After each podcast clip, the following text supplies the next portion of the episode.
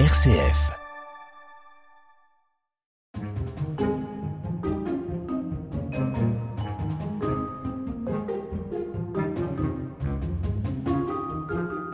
C'est dans un village qui a plus de 1000 ans d'histoire que nous allons aujourd'hui à Vouvant, dans le sud Vendée. Ouvrez grand vos oreilles car c'est l'un des plus beaux de France. Et pour la visite, nous sommes avec un passionné, Ludovic Géron, médiateur culturel. Donc actuellement, nous sommes au sommet de la porte de la Poterne, l'une des trois portes fortifiées de la ville, euh, donc porte datée des 12e, 13e siècles. Donc on voit très bien la situation naturelle des lieux euh, depuis ce point de vue, puisque nous avons la rivière, euh, la mer qui contourne le village sur trois côtés. Donc en étant défendu sur trois côtés par la rivière, ça en fait un, espace naturellement défendable. Également, il y a la forêt de Mervan-Vouvant, actuellement située au sud du village. Donc on comprend aisément pourquoi un château a été implanté ici au début du XIe siècle, puisque Guillaume le Grand voulait contrôler notamment la grande barrière forestière de Vouvant-Mervan, et également ben, a choisi ce site en raison de la situation naturelle de ces lieux.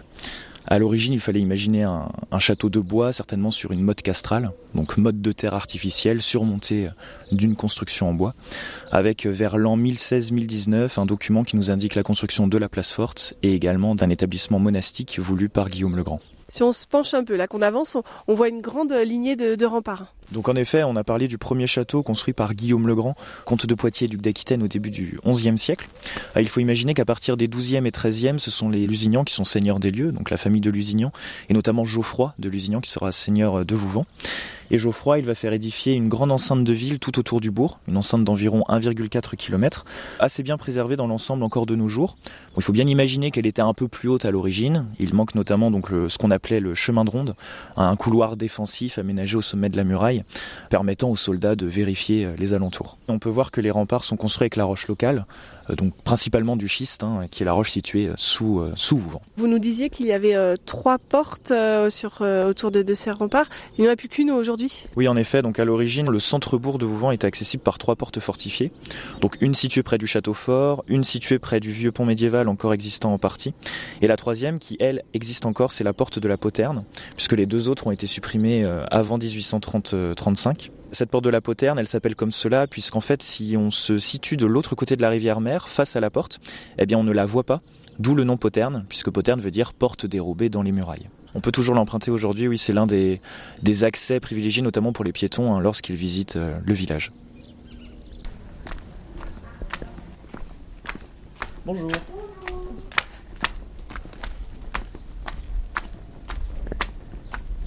Nous sommes au, pied de cette tour.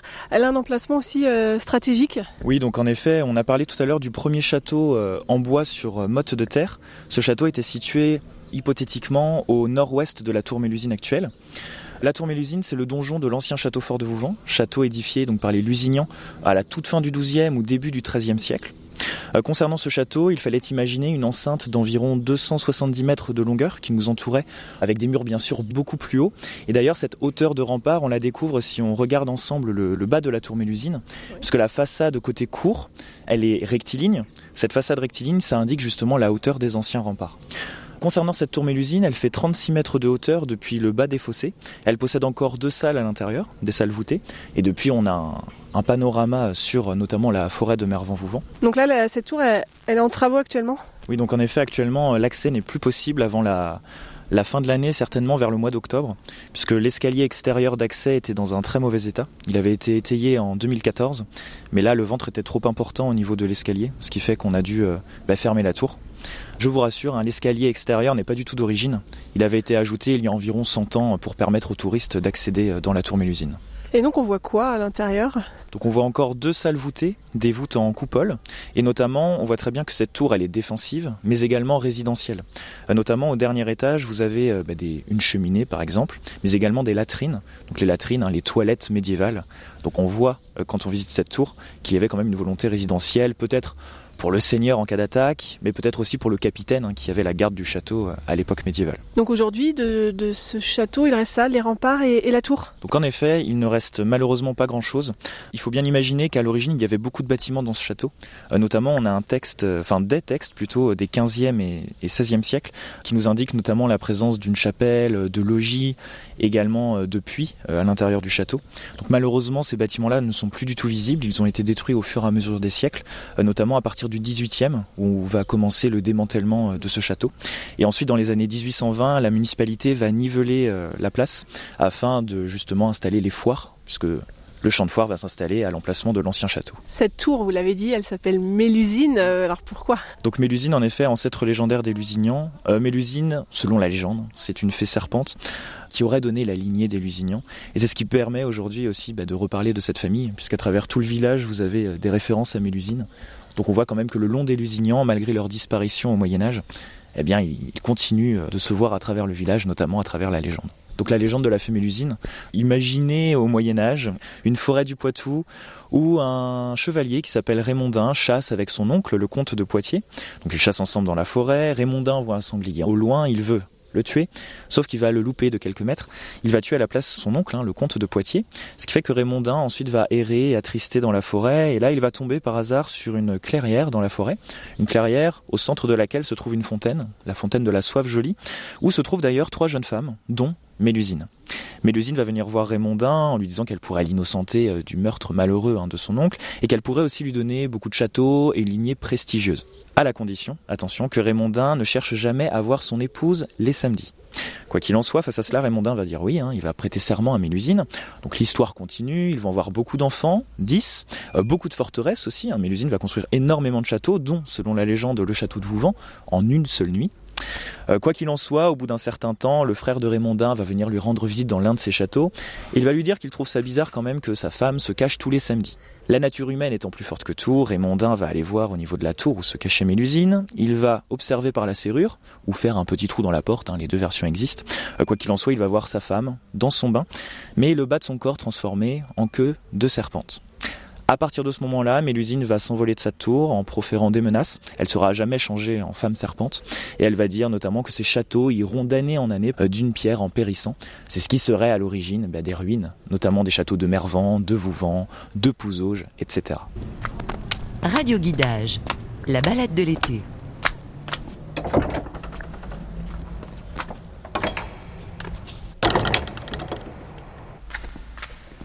Nous sommes entrés dans cette église Notre-Dame de l'Assomption. Donc cette église, elle, a été construite, on va dire, en, plusieurs temps.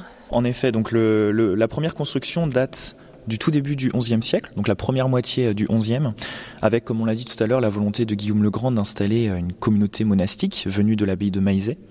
Donc là, à l'origine, il y aura un prieuré, le prieuré Notre-Dame, avec des moines vivant à l'intérieur. De cette première église, on conserve uniquement la nef dite Théodelin, donc on l'appelle comme ça en référence à l'abbé de Maizet euh, de l'époque. Donc Nef Théodelin, actuellement, il y a des expositions des expositions euh, par exemple de peinture. On ne la voit pas de l'église, mais on peut rentrer par ailleurs? En effet, entre euh, la nef Théodelin et la pharmacie, on a un petit parking. À l'origine, l'église devait s'étendre certainement jusqu'à ce petit parking, mais là actuellement, ça a été détruit au XVIIe siècle. Donc vous pouvez en effet aller voir les expositions par le petit parking. Donc ensuite, au XIIe siècle, on va aménager la partie est de l'église, enfin on va plutôt la réaménager à l'époque des Lusignans. On va faire donc le grand portail nord, les absidioles et le chœur surmontant la crypte. On voit que ce chœur il est surélevé. Alors pourquoi est-il surélevé? Eh bien, il faut imaginer que l'église était très longue à l'origine. Elle faisait environ 70 mètres de longueur. Donc là, les hypothèses, c'est qu'en fait, ce chœur soit surélevé pour que l'officiant, donc le prêtre, ait plus de facilité lors des offices. Également, le terrain va en descendant vers l'est de l'église, donc mettre une crypte surmontée d'un chœur, ça permettait aussi de rattraper la déclivité du terrain.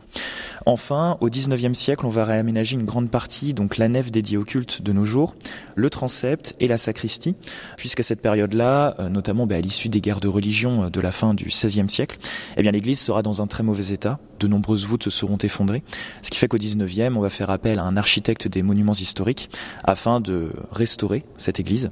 Euh, l'église Notre-Dame de Vouvant, elle fait partie des premières églises classées au titre des monuments historiques, avec celle de Maizet, l'église Saint-Nicolas. Ce sont les deux premières églises de Vendée à être classées monument historique en 1840.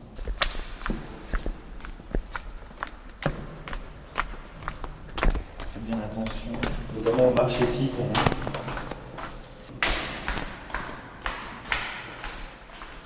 On est dans la crypte. Euh, qu'est-ce qu'il y a de particulier à voir ici? Donc déjà à Vouvant, on a la chance de posséder euh, l'une des dernières cryptes romanes qui sont situées en Vendée.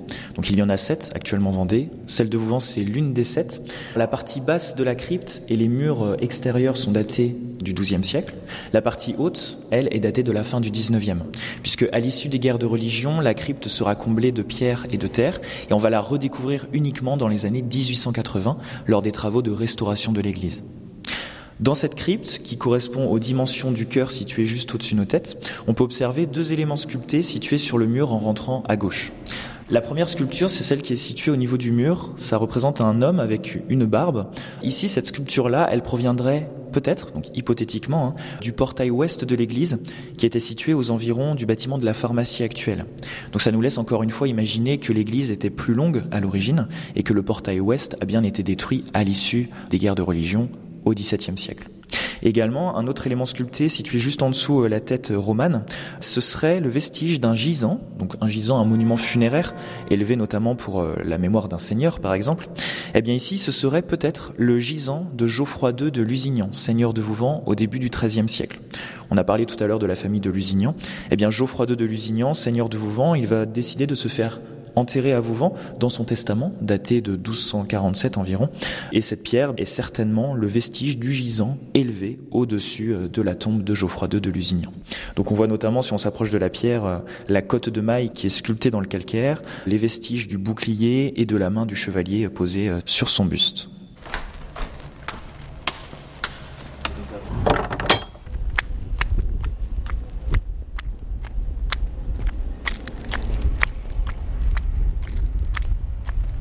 Nous sommes ressortis de cette église pour avoir une vue sur ce magnifique portail. Donc le portail qui est construit au nord du transept, un portail qui est daté de deux périodes. La première période, milieu du XIIe siècle, avec la partie basse, comprenant les deux portes jumelles, encadrées sous le grand arc de décharge sculpté, et la partie haute, avec ses sculptures gothiques, qui elles sont datées euh, du milieu du XVe siècle. Concernant la partie romane, elle aurait été ajoutée à l'époque des Lusignans, et concernant la partie gothique, elle aurait été ajoutée quant à elle à l'époque de Jean de Dunois, seigneur de Vouvant, au XVe siècle. Et là, nous avons un petit indice en regardant entre les deux portes jumelles. Vous pouvez voir les vestiges d'armoiries. Donc on voit un écu penché surmonté de deux aigles. L'écu est surmonté ensuite d'un aume de chevalier, surmonté lui-même d'une tête de bélier.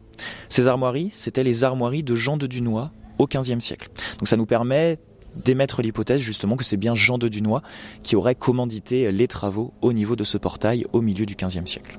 Voilà donc pour la découverte des, principaux éléments de cette euh, commune de Vouvant. Évidemment, il y a plein plein de choses à, voir ici. Hein. Cette commune, elle, a d'ailleurs reçu des labels il y a quelques années, ce qui a développé évidemment le, le tourisme ici. Oui, tout à fait. En fait, dans les années 80, la maire de l'époque, Madame André Bourseguin, va lancer ce qu'on appelait une opération village. Grâce à cette opération village, ça a permis de restaurer notamment les remparts, d'entretenir les bâtiments communaux, de réaménager euh, les espaces publics, etc. À l'issue de cette opération village, en 1988, le village de Vouvant va obtenir le label un des plus beaux villages de France, le seul à ce jour en Vendée. Et un peu plus tard, dans les années 2000, Vouvant va devenir l'une des petites cités de caractère. Donc dans le cadre de ce label Petite Cité de caractère, nous avons sorti l'an dernier un nouveau dépliant de découverte du patrimoine euh, que les visiteurs peuvent retirer au niveau des commerces au niveau de l'office de tourisme, au niveau de la mairie. Donc un nouveau dépliant permettant de découvrir le village à travers plusieurs euh, points d'intérêt et notamment de faire le tour du village puisque depuis quelques années désormais il y a un bac à chêne au nord-est du bourg, un bac à chêne qui permet aux visiteurs et aux Vouvantais de faire l'ensemble du tour de l'enceinte pour y découvrir notamment la rivière mais également les remparts euh, de l'enceinte fortifiée.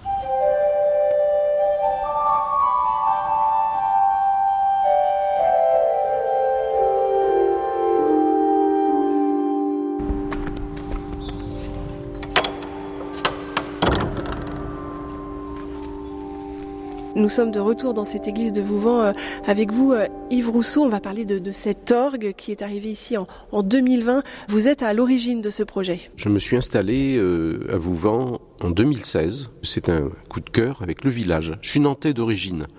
J'ai fait des études d'orgue au conservatoire de Nantes. Et j'étais organiste en paroisse depuis l'âge de 13 ans. Toute ma vie professionnelle a été dans la musique, dans l'administration musicale. J'ai travaillé administration au Conservatoire de Lille, au Conservatoire supérieur de Paris. J'étais administrateur de chœur dans le, le chœur de Michel Picmal et le chœur de Radio France. Et donc, quand vous êtes arrivé à Vouvant, il n'y avait pas d'orgue dans cette église? Oui, il n'y avait pas d'orgue dans cette église, ce qui était un peu curieux, parce que à l'origine, comme l'a décrit euh, tout à l'heure Ludovic Géron, c'était une très grande église hein, avec une longue nef.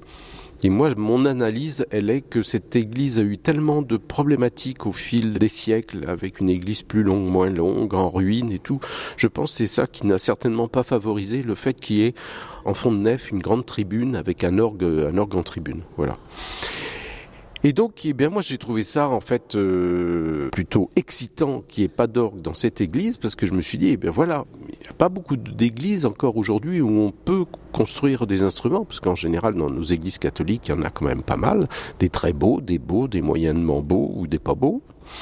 Et donc là, ça faisait un, un projet, et que j'ai vraiment pensé un projet patrimonial car souvent on ne pense pas, et il faut vraiment le dire, que un orgue, euh, une fois qu'il est construit, installé dans l'église, il vient s'ajouter au patrimoine, au mobilier du lieu. Et surtout, c'est que le facteur d'orgue, c'est vraiment quelqu'un qui fait partie des métiers d'art, au même titre que le tailleur de pierre, le restaurateur de vitraux, car en fait, les facteurs d'orgue font, euh, un chef-d'œuvre. Alors, il y a la partie visuelle. En général, les buffets d'orgue sont, sont beaux, comme celui qui a été fait à Vouvant, parce que comme il n'y avait vraiment pas d'instrument à Vouvant, tout est neuf ici. Même le buffet d'orgue est neuf. Souvent, les gens croient que l'orgue était là avant. Non, non, le buffet d'orgue est neuf. On voit ça magnifique travail d'ébénisterie au niveau des lignes. Il s'intègre très bien dans l'église. Donc, il y a l'aspect visuel et il y a l'aspect sonore, ce qui est une autre œuvre d'art, puisque aucun orgue ne ressemble à un autre instrument car de par sa place, de par l'acoustique du lieu, de par la grandeur du lieu, de par rapport à l'esthétique qu'on a voulu donner à l'instrument, donc le, le facteur d'orgue est véritablement, dans le cadre d'un orgue neuf, est un créateur. Donc vous vous êtes lancé dans, dans ce projet un peu fou? Oui, c'est un projet un peu fou, mais je pense que euh, ça fait quand même pas mal d'années qu'on sensibilise les gens au patrimoine et au patrimoine à restaurer. C'est un fait qu'on a un patrimoine exceptionnel en France. Hein. C'est pour ça qu'on a beaucoup de tourisme qui vient voir notre patrimoine, qui est très lourd à entretenir, qui est très lourd euh, financièrement pour les villes et les communes. Ici, à Vouvant, on a cette église qui est classée monument historique, qui est quand même un gros avantage au niveau des financements de l'État pour les travaux. La tour et les remparts qui sont pas classés mais qui sont protégés, ce qui fait qu'on peut avoir quand même des subsides de, de l'État. Et on sollicite via, par exemple, l'émission de Stéphane Bern, les gens à donner pour restaurer le patrimoine. Mais je pense qu'il est aussi très important que de notre vivant, on laisse un nouveau patrimoine. On ne peut pas vivre que dans le passé, puisque ce patrimoine qu'on veut entretenir aujourd'hui, il a bien été créé, il a, été bien contemporain à l'époque où on l'a construit. Et donc, c'est là que je suis parti sur l'idée que ça serait intéressant de voir si on pouvait monter ce projet avec principalement des dons de tout un chacun, des dons privés, de particuliers, aussi d'entreprises. Donc je me suis lancé là-dedans, c'était un projet quand même de 420 000 euros.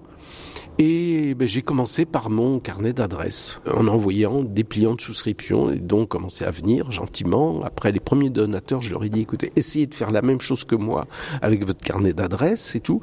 Et en fait, la mayonnaise a pris, puisqu'en fait, en, en trois ans seulement, les dons ont représenté 85% du financement de l'orgue. Hein, ce qui était donc, ça faisait euh, dans les 720 dons, puisqu'il y a des donateurs qui ont fait plusieurs dons. Alors il y a eu des dons très importants, je dois dire, qui ont permis aussi d'avancer le projet, donc quelques entreprises, et puis finalement, les collectivités comme la région des Pays de la Loire et le Conseil général de la Vendée se sont un peu dit tiens l'autre là euh, l'autre excité euh, mais il va y arriver à construire son orgue et euh, finalement la région et, le département ont apporté aussi leur contribution et alors quelque chose que je n'imaginais pas finalement, c'est que grâce à tout ces nombre de donateurs, ça a créé autour de l'instrument tout un courant sympathique.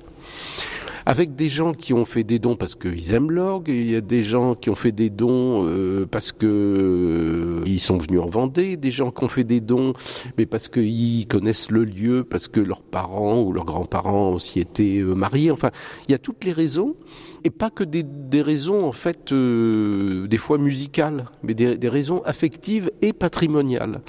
Et il y a quelque chose que je trouve joli.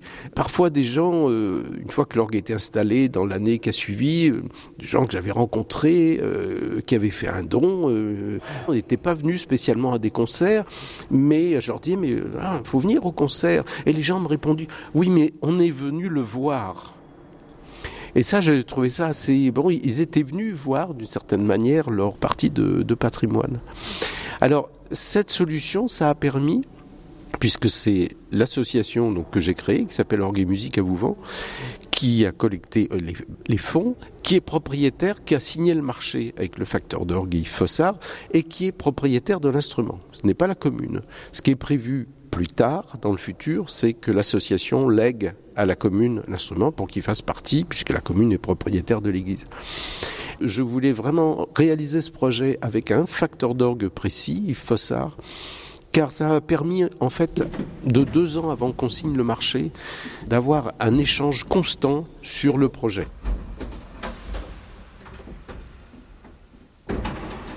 Un été pour découvrir. Radio Guidage. Attention, je vais mettre en route. Hein.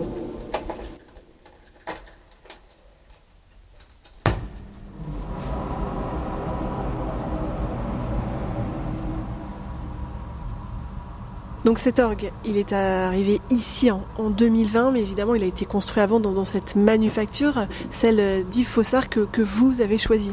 Oui, l'instrument a commencé à être construit en 2019 dans sa manufacture qui est près de Montargis, entre Fontainebleau et Montargis, car le facteur d'orgue construit l'instrument dans, sa manufacture. Ils ont toujours une grande salle de montage. Et une fois qu'il est euh, construit, il est entièrement démonté. Et l'instrument est arrivé le 13 juillet euh, 2020, là aussi grâce à un, à un ami et voisin de Vouvant qui a pu me trouver un transporteur qui a transporté tout l'instrument gracieusement. Donc voilà, ça encore, ça fait partie de tout ce, ce, ce, projet autour de cet instrument. Et alors, il y a quelque chose d'assez troublant, c'est que, comme je disais tout à l'heure, je suis nantais et moi, j'ai un, un instrument à Nantes que j'ai toujours assez chéri. C'est l'orgue de chœur de la cathédrale. Je dis bien l'orgue de chœur de la cathédrale. C'est le grand orgue qui a complètement brûlé. L'orgue de chœur, ce sont les claviers qui ont brûlé. Et cet orgue de chœur, à ce jour, c'est le plus grand orgue de chœur de cathédrale en France. C'est un orgue de trois claviers. Et le principe et le concept un peu que l'on a imaginé avec Yves Fossard, façon 21e siècle, était un peu dans l'esprit de cet instrument à la cathédrale de Nantes, qui est un, un un petit grand orgue et un grand petit orgue. Et c'est ça qu'on a réussi à faire à Vouvant. Et alors, ce qui est vraiment très troublant, c'est que les facteurs d'orgue sont arrivés le 13 juillet, avec euh, l'orgue en pièces détachées, et l'incendie de la cathédrale de Nantes était le 18 juillet de la même semaine. C'est quelque chose qui m'a vraiment marqué. Quelles sont les, les particularités de, de, cet orgue? Alors les particularités justement de par la place, de par rapport à la taille de l'église et de par rapport à son, à son positionnement, puisque les personnes qui viendront à l'église de Vouvant se rendront compte que l'orgue est vraiment directement sur les bancs des fidèles pour la messe ou, ou du public pour les concerts. Donc la particularité c'est qu'au niveau de l'harmonie, L'harmonie, c'est-à-dire c'est l'osmose, l'homogénéité que donne le facteur d'orgue à l'ensemble des tuyaux, il y a un peu plus de 1100 tuyaux dans cet orgue, était de faire qu'on ait l'impression que ça sonne comme un grand orgue sans qu'on soit assourdi d'un instrument qui vous tombe sur les oreilles. C'est ce qui étonne en fait tous les organistes qui viennent jouer, puisque en fait, c'est un instrument pour ceux qui vont comprendre un peu le côté technique, c'est un instrument de 17 jeux qui offre en fait au clavier pour l'organiste 42 registres. Et donc 17 jeux c'est pas un grand instrument. Et en fait quand on entend cet instrument on peut y jouer par exemple tous les, ré les répertoires euh, romantiques ou même euh, musique d'orgue du, du 20e et ça, et ça sonne réellement comme un grand instrument. Alors tout ça c'est tout ce, travail des oreilles du facteur d'orgue aussi avec l'alchimie aussi avec l'acoustique de l'église euh, ait une, une acoustique généreuse et je pense que le fait que l'orgue soit assez proche de la tour des cloches ici Et le fait d'être entre la nef et le bas-côté, je pense que le bas-côté derrière fait une espèce d'enveloppe qui augmente la dimension sur, euh, l'instrument.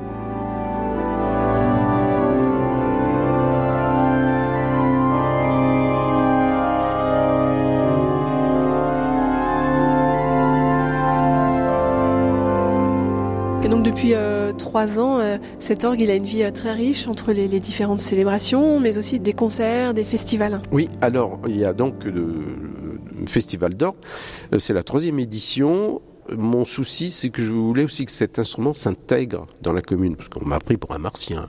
C'est qui ce gars-là qui a un orgue, oui, mais sauf que maintenant, en fait, les gens, après, il y a des gens qui viennent vraiment de loin hein, pour les concerts et qui restent dîner dans le village. Même le boulanger, il voit ses gâteaux minutes et ses brioches aussi qui partent euh, avant l'horaire euh, du concert. Alors, il y a le festival d'orgue où c'est vraiment les plus grands organistes qui viennent euh, se produire à Vouvant il y a aussi d'autres opérations là qui sont pour moi excessivement importantes et qui ont un impact ici incroyable. C'est que je fais venir des classes d'orgue de conservatoire qui viennent passer la journée pour travailler avec le professeur, terminer par une, une audition publique Conservatoire d'Angers, qui est venu l'année dernière, qui est venu cette année, classe d'orgue du Conservatoire de Nantes, qui est venu cette année, euh, de Luçon, qui est venu l'année prochaine. Ça va se bousculer parce qu'il y a Nantes, Angers, Poitiers et La Rochelle qui veulent venir pour travailler l'instrument, parce qu'en fait, les conservateurs et l'école de musique n'ont pas souvent la chance d'avoir à disposition un instrument euh, un peu aussi complet que celui-là, et puis et de se retrouver dans un cadre, dans une espèce de bulle à vous-vent, euh, où on n'est pas avec les bruits de la ville, et le public est tout à fait étonné, subjugué, ébahi de voir la classe d'orgue du Conservatoire d'Angers qui est venue au mois de mai, et petit et petite de la classe d'orgue du Conservatoire d'Angers, 7, 8, 10, 11, 12 ans, et alors là, les, gens voient des petites crevettes qui se démènent avec les mains et les pieds à jouer. Il y a eu des, élèves qui faisaient de l'orgue depuis le, mois de septembre dernier et qui ont, joué vraiment des pièces hyper proprement. À Angers, classe d'orgue de Thomas Pellerin, il y a un, un, petit Louis qui a 10 ans, qui a joué deux œuvres, qui sont deux œuvres du répertoire de grands. Et tout le monde se dit, oh, mais il y a des jeunes. Parce que c'est un instrument qui a toujours une image de vieux. Il y a aussi l'idée d'une collection de disques, de CD, depuis que l'orgue a été construit. Là, on en est au quatrième euh, disque. Le premier, c'était le disque du programme de l'inauguration. Euh, après, il y a Marie-Ange Laurent et Eric Lebrun qui ont enregistré une transcription du Carnaval des animaux de Saint-Saëns, qui est une œuvre d'orchestre qu'ils ont transcrit pour l'orgue à quatre mains et quatre pieds. Et puis Virgile Monin qui a enregistré euh, il y a quelques mois ce disque qui est sorti au printemps. Euh, le titre c'est Après un rêve, parce a une mélodie de Gabriel Fauré qui s'appelle Après un rêve, qu'il a transcrite. Alors c'est un disque avec principalement des transcriptions d'œuvres d'orchestre, euh, Tchaïkovski, de Grieg, de Rachmaninoff, de Elgar, mais il y a des pièces d'orgue aussi originales. Et donc c'est un tout un disque qui a vraiment la particularité de, montrer l'orgue sous des aspects différents au niveau des palettes de, de couleurs et des possibilités qu'on peut tirer d'un instrument. Donc c'est pas le disque d'orgue typique, voilà. C'est le disque d'orgue autrement. Virgile Monin qu'on a pu entendre tout au long de cette émission Radio Guidage. Voilà donc pour euh, découvrir euh, cet orgue dans cette église Notre-Dame de l'Assomption, mais aussi ce joli village de, de Vouvant. On vous invite à, à, nous rejoindre ici en Vendée. Au revoir, Au revoir, merci, à bientôt.